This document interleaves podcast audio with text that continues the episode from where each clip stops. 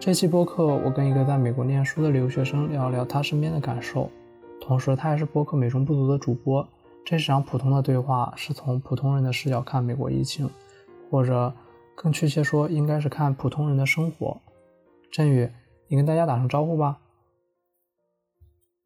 好，大家好，我是一哥，我也是呃播客呃美美美中不足的主播，然后我现在在美国读大学，呃，算是这个暑假过后算是正式的大三了，然后学的是社会学跟传媒广告。啊，就是你你刚才说到你在美国已经待了五年了，是吧？对，就是这这五年其实已经有过去已经有两年多没有回回过家了，是吧？那你想家吗？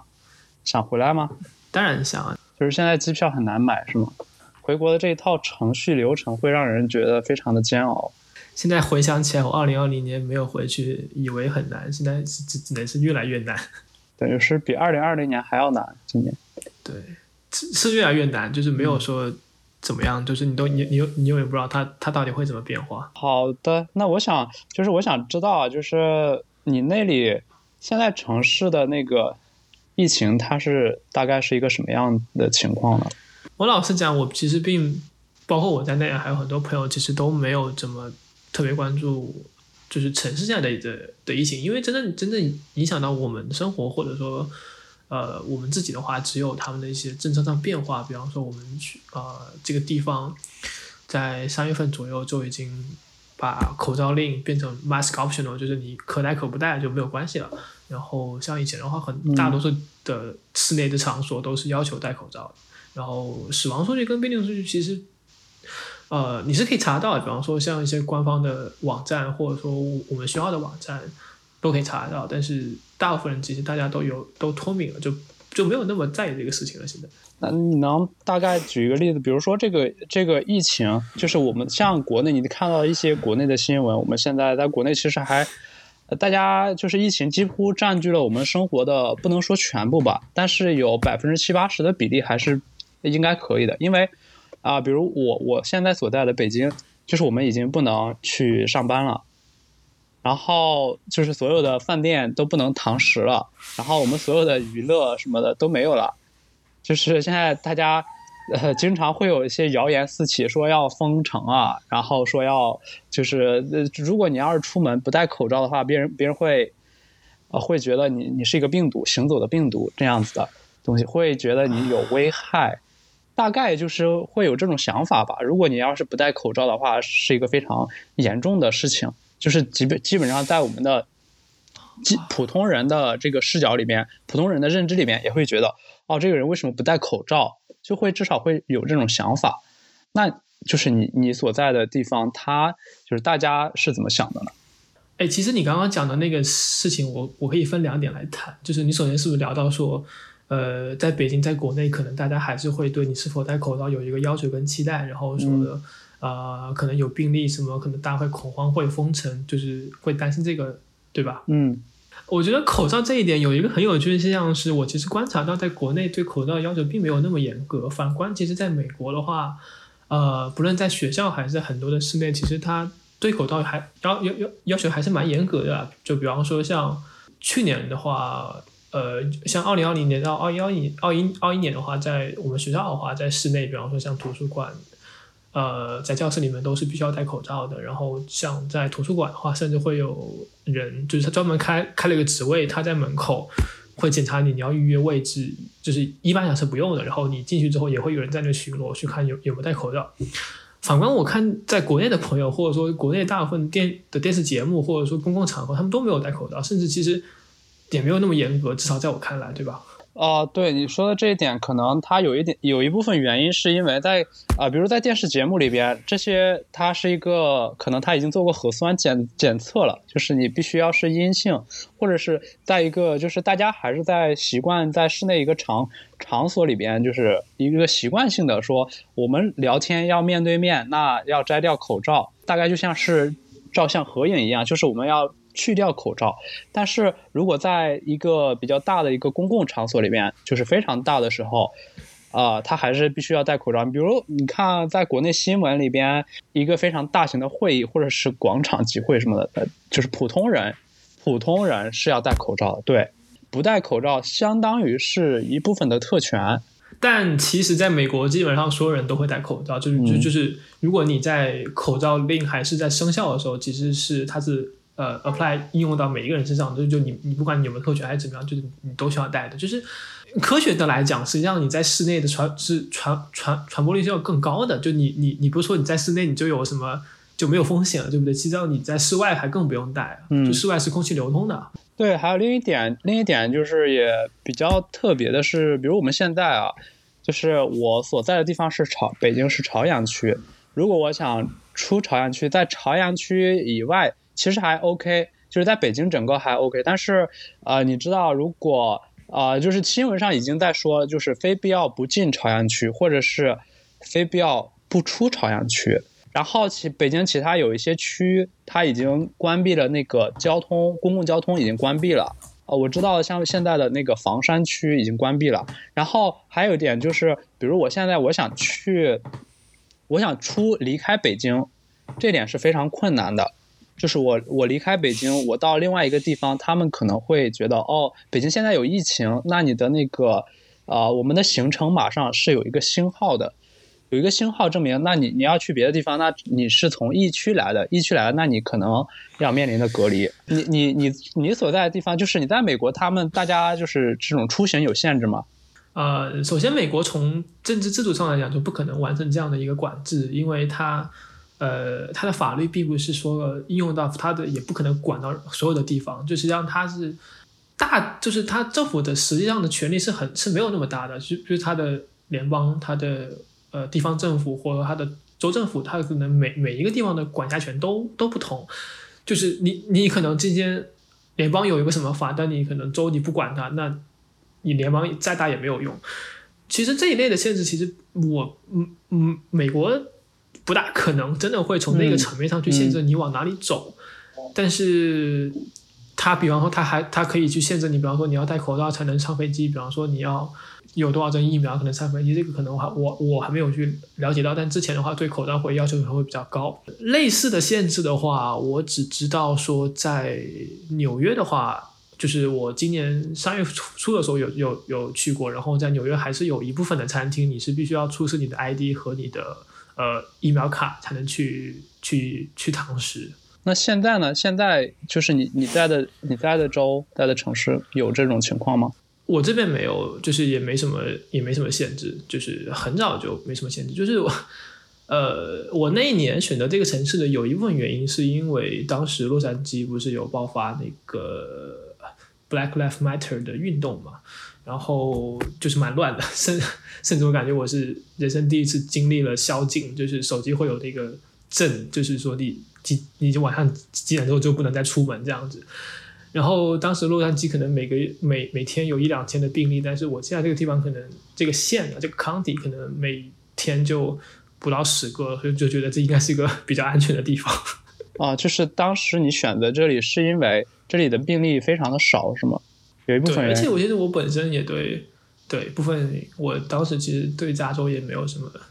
印象，就是像很多人可能对觉得那边很美好啊什么的，因为 L A 那个时候。疫情疫疫疫情很严重嘛，然后但大部分的公共场所都都关闭了，像餐厅啊、电影院什么，就是关的都很全。嗯，然后基本上也哪都不能去。然后我当时那个寄宿家庭是个台湾人，他们他们对这个看的还蛮重的，就是基本上也不怎么让你出去啊，或者说就是你要如果出去或者吧，你要自己要隔离，就是什么我也比较麻烦。基本上我很久都没有，就是因为你出门去也也没也没什么地方好玩，嗯，然后就没办法。对啊，所以那还不如说去另外一个地方可能会更自由一点，或者说你能做别呃很多事情这样子。嗯，这是美国在二零二零年的时候的情况是吗？对对对，嗯，那这的我觉得你刚才说的好像就是有一点跟国内现在就是国内现在的情况好像是美国啊二零二零年的那种情况，但是国内不是呃。我觉得这一点也很难讲。我有我我有一部分时候也还蛮羡慕，像国内说你们还可以出去旅游啊，是不是还可以出去玩，或者呃大商场什么都开着，或者很都还很棒。甚至我记得之前不是有一个新闻还在就是呃讲说那个上海迪士尼在开放的时候还在做核酸嘛，结果现在就嗯。对，然后对这个转变的还挺快的，就是我们现在突然就是在在今年应该是三月初，或者是其实在国内啊、一直都会有这种零星的，比如去年啊、对，今年年初、去年年底的时候，西安它爆发了疫情，然后那个地方就整个西安就封城，然后各个地啊、甚至有吃不上饭，就跟上海这次爆出的新闻是一样的，呃，应该比上海更要要严重的多，就是西安整个吃不上饭那种情况。然后呃，然后就是从今年年初开始，就各个地方就开始加紧了这个疫情的管控，就各各个城市吧。我知道的，比如我我的家乡河南，那地方其实还蛮严重的，但是它在新闻上其实它的曝光度是非常小的。呃，就、啊、很多地方他们已经封控了，然后我知道，比如像像云南啊这种边境，有的地方甚至已经封了半年，就是更长或者更长的时间。那就是我不知道，现在你你在你在美国这种，那你旅行会有限制吗？没有没有，基本上没有什么限制的啦，就、啊就是不可能会有这种限制，相对来说。嗯而且你要说到转变的话，我可以提一个蛮有好蛮有趣的点，就是可能在二零二零年年底或者是二零二一年年初的时候，因为我的朋友圈肯定大部分都是留学生嘛，或者说在在国外的朋友，他们一开始可能还会很夸赞，像 国内很好，或者是国内的政策，甚或者是国内已经嗯呃，或者是像美像美国美国那么多病例什么的，结果就最近的话，就完全是你能看到一个很明显的一个呃对事情的态度的一个大反转，就 就是你能想象他们都在干嘛？基本上你可能在某一个时间段，就是你国内跟国外的朋友都在转关于上海的消息什么，然后就嗯，对，这个转向在你的朋友圈里面其实还挺明显的，是吗？对，有一段时间大家还挺羡慕国内的。呃，对，我想问另另外一点啊，就是你有做过核酸检测吗？我当然有啊，嗯、这个曾经二零二零年到二零二一学期，我们学校是每基本上就几乎啦，每周都会随机抽抽测一一呃一部分人，然后如果你没有去测的话，呃，就是当你登录学呃学校的作业课程网站的时候，它每次都会跳出来再提醒你一遍，然后你要去注册，你要去登记。基本上一到两天之内可以出结果，然后国内好像基本上都是捅喉咙吧，还是捅捅鼻子，然后美国这边呃有捅鼻子的，呃也有吐口水的，就是、嗯 你会往一个小管子里面去吐一定量的口水，然后比方说你在在那在那之前你不要吃东西啊，不要喝东西什么的，然后你呃放那个管子那个管子里面，然后呃贴一个条形码，然后你可以上你的你的账号里面去等消息，或者说会有消息发到你的邮箱里面这样。那你上一次做核酸是什么时候？呃，我上一次做的核酸很久之前啊，大概大概是去年去年十月十一月份嘛，因为当时有发烧，然后我就有有一点担心，所以我就自己去测了一次。嗯，这个是付费的还是免费的？呃，我们学校都是免费的。呃，所以所以那就是其实美国没有啊、是没有做过这种像我们国内现在做的叫全民核酸。它从本质上来讲也不可能啊，就是就是你你美国人除了抗议积，就是除了上街游行积极一点，怎么可能会让你做这种比较有有集体性的行为？对，所以我我比较好，我也比较好奇啊，就是你在你呃国内，因为国内基本上每天各大新闻机构他们每天的头条基本上都是这个疫情了，就是疫情的这个数字啊，最新的疫情数字。呃，因为国内这个数字它，那、怎么说呢？它的准确性，呃，准确性还是比较比较高的。就是每某个地方爆发了几例疫情、几例病例，然后某个地方爆发呃出了几例病例。但是就是美国，我们看到美国有有很多病例是吧？每天他就是我看到数字，近七天平均每天要感染八万多。那他这个八万多的数字，你知道是怎么做出来的吗？我不知道啊，这个这个我没有去单独去研究过这个问题，我当然也不是那么的了解。不过对于这个事情，我我倒是有一个猜想吧，就是不是说像一开始的新冠病毒它有什么潜有潜伏期什么，我在想这个数据也有可能会有有一点不准确的。当然，我最近因为我有很很多上海朋友嘛，他们就说可能呃看到最 最近上海的数据转好，可能是因为没有在做检测。呃，拜登总统他在他在说美国现在呃疫情，因为疫情已经丧失了就是一百万人口了。那这一百万人口，他说每个家庭，就当然他说的他说的他说的话都很好了，都很好听了。只是就是在他这个话传到国内的时候，就是比如我们的。一些官方的人他就说了说啊，比如比如资本和人命孰轻孰重，然后政治优先还是生命优先这样的话，这样的话就是呃，我不知道这个一百万这个数字在你的朋友圈里边，在你周围的呃周围的人里边，他们是怎么看的？就是你你的感觉？我也自己也是从新闻上去得知这个消息的，然后我其实呃，我我我我不知道这么讲会不会让你们觉得很失望，反正。不论是朋友圈还是别的地方的媒体都没有在特别提到这件事情。我个人最记得的，好像就是在十万的时候吧，《纽约时报》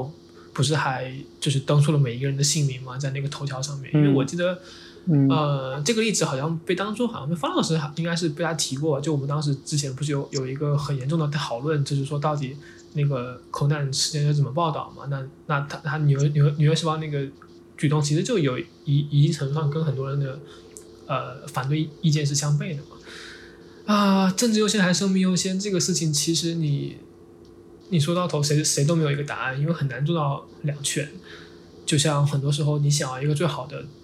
呃，你想要做一个做一个最好的政策，其实换来是最坏的结果。对，啊，就是所以这个事情其实。那你身边有这种？其实我觉得应该挺多的吧。你身边有大家会觉得就是哦，我我的这个啊呃 PCR 检测是阳性，有这种朋友吗？有一些朋友会在朋友圈讲自己是有阳了，或者是小，或者是之前有有有一段时间我们就是其实我我我很讨厌这种这种标签啊，就是讲什么叫小阳人什么的。呃，甚至会有会开玩笑说：“哎，你身边有有有没有什么小人？或者说你身边如果没有的话，可能就你没有朋友。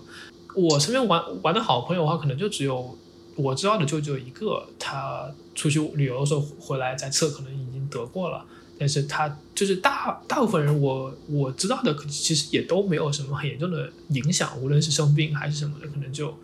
OK，我得了，然后可能我自己隔离个。”几天，然后就就就也好，也也不会跟别人讲什么，就也没有什么特别大的的影响，对每个人的生活来说。所以就是不管是得新冠，呃，首先它是一个自己的事情，我能这样理解吗？就是这是一个隐私。大部分人其实也不会说特别去看重这个事情，但除非比方说像如果是一个餐厅的服务员，可能有有的新冠，像最近，虽然我不是很认同这个做法了，不过就有有人在 Reddit，就是相当于像在美国的一个社交媒体上说。我这边我需要我这个地这个镇上有一个餐厅的服务员得了新冠的阳性，以后你们要注意一下，然后就会有人可能截个图在朋友圈发一下这样子。你周你周围的朋友他们打疫苗的情况怎么样？大部分都打了第二针、第三针吧。就是这个其实还讨论的还蛮高的，因为我我们可能会去讨论，哎，你打的是哪个公司的疫苗啊？或者说你打完疫苗有有没有什么呃副副作用啊？或者说你有没有怎么去？如果你有的话，你要你要怎么去去应对这样子？就是你周围的，你周围的朋友应该都是跟你的年龄差不多的年轻人。对，就是年轻在年轻人的群体里边打疫苗的比例，呃，就非常高了，是吧？美国其实对打疫苗的措施和宣传其实还蛮多的嘛，就无论是比方说像 YouTube 的广告，呃，Ins 有也有广告，像美国的 Ins 嘛，就一个很流行的社交媒体。他们甚至呃，当地的像政府啊，当地的像 CDC 这种卫生的部门也会有专门的中文的广告，就你能看得到，他们在很很认真在做这个事情。然后，比方说像 CVS，就是美国很流行的一个药店，基本上它疫苗的服务也都是免费的，然后你只要去预约就好了。呃，我记得我当时是去年五月份在加州打的疫苗，然后你当时打完之后的话，你还会获得一个一个优惠券。就是你可能在几个月之内，在很多的门店都可以用，然后是打八折的，还还还蛮好的。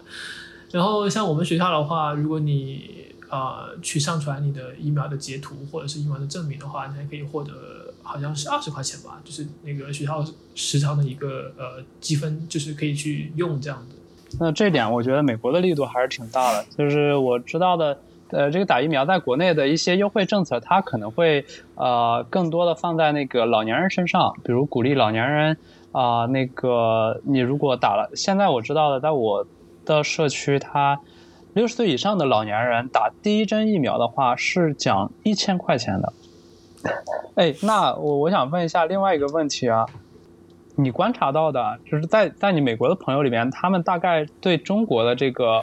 抗疫或者对中国疫情的这个印象是怎么样的？所以中国疫情的抗议，就像我之前讲的，他们一开始会会觉得，呃，美国很多地方可能会因为疫情的限制关闭了，或者是像游乐园，或者是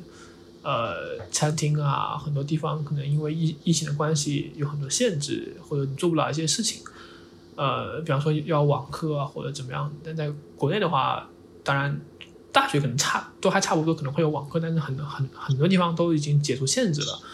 或者说可以出可以出去玩什么的，会很羡慕，就是某一些已经回国的朋友，或者说在国内的朋友。但是现在来看，就是基本上大家都都看得到，就是哪些地方可能做做的不好，哪些地方。对你说到这个上网课，其实我我跟你说，我跟你说一点，就是现在我知道的，比如北京的一些学校，或者绝大多数学校吧，就是学校的这个大门已经管控的非常严了。呃，学生不让出，老师不让进，然后在学校的就是已经开学的这些同学呢，他们在学校上网课，呃，就是在学校上网课。以前可能是在家里边上网课，你不让你回家，啊，不让你来学校。现在是你来学校了，但是你不让你回家，呃，不让你出校门了，然后你在学校里边上上网课。现在是是一个这样的情况。那那你你在上学，你那就是你你周围是什么样子？我前两天刚刚看到一个比较令人啼笑皆非的故事，就是我有一个呃，也是在极客上认识的一个朋友嘛，他是之前呃在同济读本科，现在在清华读硕士。然后他说，清华现在有一个柏林墙，就是你可能出了一个地方之后，就就算你出校了，然后你如果再回去的话，你要在外面某一个宿舍 隔离几天。呃，美国的话其实还好了，就现在来讲的话，但是。呃，二零二零年初，就我入学那一年，其实，呃，疫情的抗疫措施还是蛮明显的。比方说，呃，一般来讲，大一的话，学生都是要住校，但是我那一年是不强制住校，其实还蛮特别的。然后我那一年的话，每一个同学，就你一般两都要会有室友嘛，要不就两个人，呃，一般是两是两个人一间房间的样子。但是我那一年的话，是默认你是一个人住，但是可能价格会提高个个百。百百分之五左右，然后你也可以去申请去跟谁做呃舍友，但是你是你是不被，就是不必要的事情。然后你房间就相当于你一个人享受了一个床加呃两套的呃椅子跟柜子这样子，呃，然后我们当时的课主要是混合课程，就是二零二零年到二一二一年呃学年的话，就是你有可能呃四分之三的时候都是。混合的，然后有剩下的一部分是纯网课的。混合就是说，你有一一部分课是网课，有一部分课的内容是可以线下来进行。哦，就是呃，混合是具体是怎么个上法的？一部分是网课，一部分是线下。大部分的课程还是纯线上的，但是有一些课，比方说我我不了解其他课什么样，但是我只能说我自己的。比方说，我当时。呃，报了有一节像哲学课，有一节是吉他课，然后我吉他课可能一周两次课都是线下的，就是下在一个教室里面，呃，比方说一个教室本来能坐十到二十个人，然后你现在只只能坐呃五到六个人那样子。然后哲学课的话，它是一周呃两次课都还是线上，然后你周五的话会有一个硕士生，就是相当于像 TA 呃这样子，然后会带你来讨论这样，在在一个很。在一个比较大的教室里面，就是就算是你能线下去上课，他们也会严格的、严比较更严格的把控，说你要一个室内能坐多少人这样子。那现在呢？就是这这已经过去一年多了。呃，二零二零二一年秋季学期基本上就完全是线线下上课，呃，只有少部分课是线上的，然后或者说有一部分课是你允许，比方说四分之一的内容是线上进行的。然后大部分课的话是百分之百是是线下的，呃，我自己的话有一个节气课，有有一节课比较特殊，是因为那那节课的老师是从业人员，所以他只能线呃线上来跟我们去上课。所以就是现在基本上，我能这样理解吗？现在基本上就是疫情对你们没有影响了。疫情对我们的影响，现在只能说微乎其微吧，也不是说完全没有。就是比方说，呃，前段时间我们有一个社团的活动，呃，组织去当地的一个大型的猫科动物救助所去参观，然后可能很多人都已经忘记要要戴口罩，但是他们还是要戴，因为防止那些动物受影响。然后就现在大家已经对这个没有那么在意了吧？我只能这么做。就更多的你戴不戴口罩还是一个你自己的选择吧，就是我我们也不会去去说你怎么样，因为现在学呃当地也不怎么管，然后学学学校对呃口罩令也都已经解除了。还有一点啊，就是这个健康码这个东西，你在美国有见过类似的东西吗？没有，美国没有这个东西。嗯，你首先它在技术上也不大可能实能实现，就无论是像。美国、中国的智能手机的的覆盖率，或者说它网络的覆盖率，我我觉得这个也不大可能。就是你要你要让什么公司去负责这个东西，然后不管是像隐私问题还是像安全问题，就是我到现在也没有见过，就你你你以前也没看到过一个类似的东西，不论是让政府去应用，还是让公民或者说让让普通美国人去去选择这个东西。美国人是美国不还有很多人都不同意要都不同意打疫苗吗？对，在中国其实也有了，但是啊，这个这个疫苗我观察到的，其实还挺啊，在国内还挺奇怪的，就是在一些啊小城市或者是一些乡村，他们的打疫苗的这个积极性，包括打疫苗疫苗率都是非常高的，但是在一些大城市反倒是大家很惜命，呃，不能说惜命吧，就是我知道的，包括一些年轻人都是会很抗拒打疫苗。然后一些老年人，他们可能就根本就没打过，比如上海这次说，呃，那个五六十岁以上的疫苗率好像只有才百分之五十多、五十九这样一个比例。这个这个我倒是我知道，就国内的到到底是因为什么？但是美国这边其实就尤其他在各个地方都有宣传嘛，然后你要去打你要去打疫苗啊什么的。我记得去年二零二一年开学之前也会要求你上传一些疫疫苗的证明，但是我我。我我不是很了解，如如果你没上传会会怎么样？不过大大部分人其实都有去，嗯嗯，去去打疫苗，然后去做什么？因为这个也不是不是什么很很难的事情，你基本上药店哪哪哪都有，然后又不用钱，然后啊对，还有一个问题啊，就是你怎么看待这个躺平这件事情呢？就是。在美国，很多人，呃，就国内大家都说啊，这个这个这个美国已经躺平了。躺平这个事情，你你你是怎么看的？我当然很想听听，就是你或者说你自己对这个词的观察跟定义嘛？因为，呃，无论是讲“躺平”这个词，在国内的。呃，词语的应用下是比较特殊的，然后在美国也也没有一个类似的词来来讲这个状态，无论是这样对于抗议，还是对很多事情，我觉得更多是一种偏，就是就是带就是贴标签化的嘲讽了，就是其实它背后的含义还是很复杂的，就你你你不能说一个躺平了，那或者说有一些人是封城，有些地方地区是封城的政策，那可能它封城的细节不同，或者说可能就是其实没有什么地方是这这这。真正就是躺平的啦，我觉得啊，的确是这样的，就是没有哦，没有人会说，那我们就漠视生命了，或者说我们现在就躺平了，就叫另外一个词，还叫更难听一点嘛，叫摆烂，就说那我们不管你们了，就是这样子，我就这样了，你看着办吧。但是在国内呢，他好像。就是说，要我要一定要坐在这个躺平跟摆烂的对立面，我一定要跟疫情斗争到底，我一定要啊清零清零还是清零，就是这样子。所以基本上我能理解的，就是说，在在你所在的城市，包括整个美国，其实有很多啊，包括欧洲也有很多国家了，他们啊几乎是已经疫情，就是这个新冠肺炎、新冠疫情。呃这个大流行基本上对人们的生活已经降低到了非常非常小的一个比例，甚至是非常非常非常小。对我刚刚不是想知道说你你那边是怎么看待说像或者是你怎么理解躺平这个说法？哦，我这边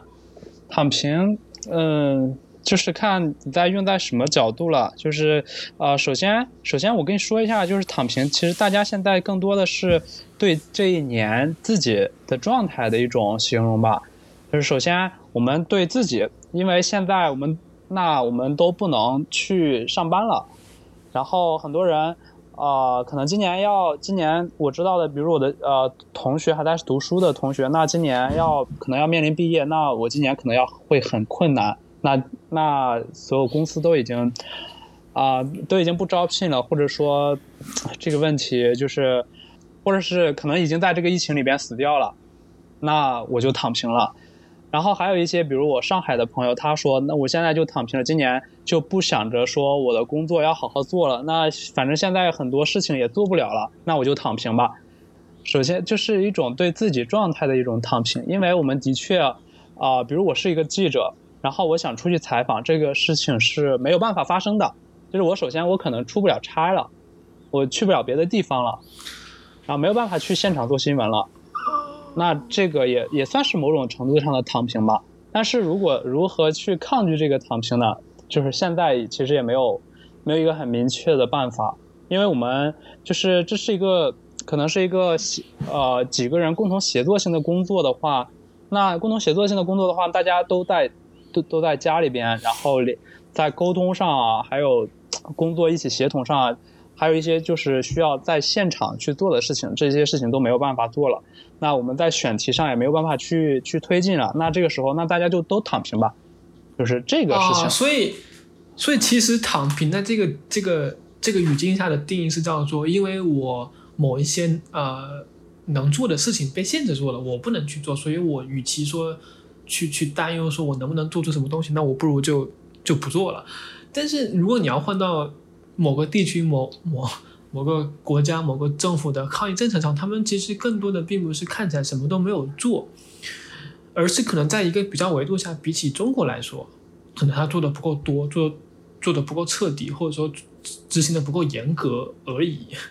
就是，嗯，美国也不是没有政策，而是可能看起来比较宽松。对对对，是的。就是你啊，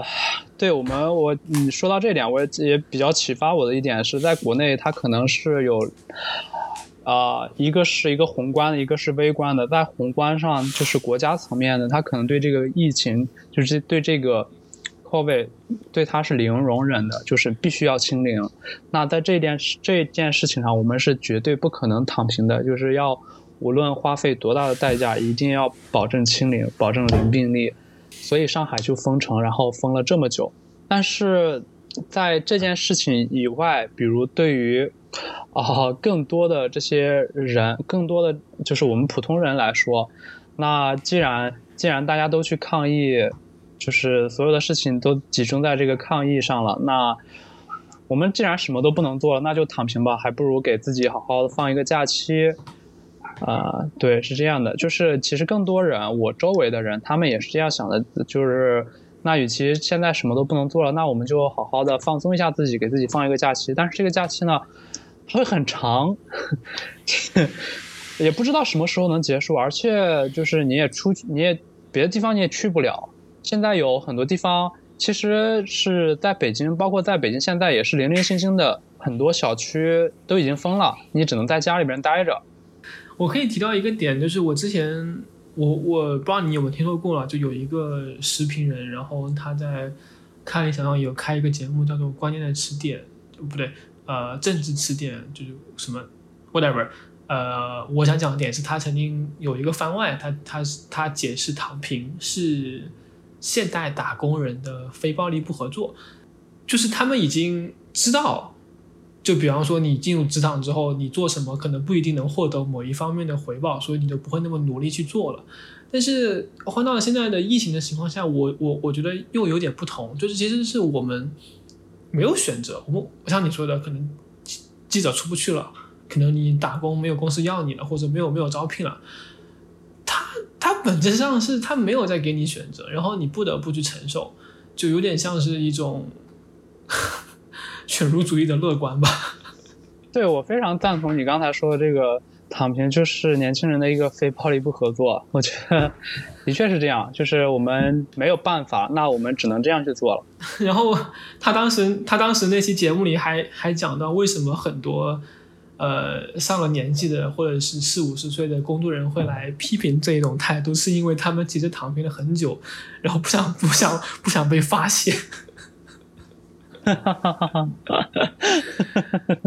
就是为什么？所以他们为什么那么多公司都想要毕业生？因为他们总觉得未来一片美好，但是当他们工作几年后，几年后会发现那只不过是一个幻想。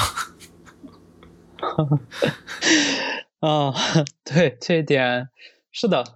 我这一点感受非常深刻。呃，对，还有一个另外一个另外一个比较有呃有趣的东西啊，就是在国内。其实，其实，在我的圈子里边，这种言论不是很多，但是也零零星星能看到，就是说，啊，新冠是美国投毒这样的一个阴谋论啊，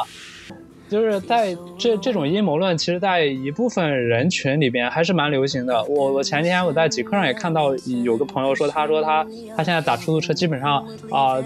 在在北京好多出租车司机他们都认为新冠是美国投毒。那你在美国有听说过这件事情吗？怎么可能？呃，这个这个不就相当于当年我们的川宝说 中国病毒是一样的，就是没有必要。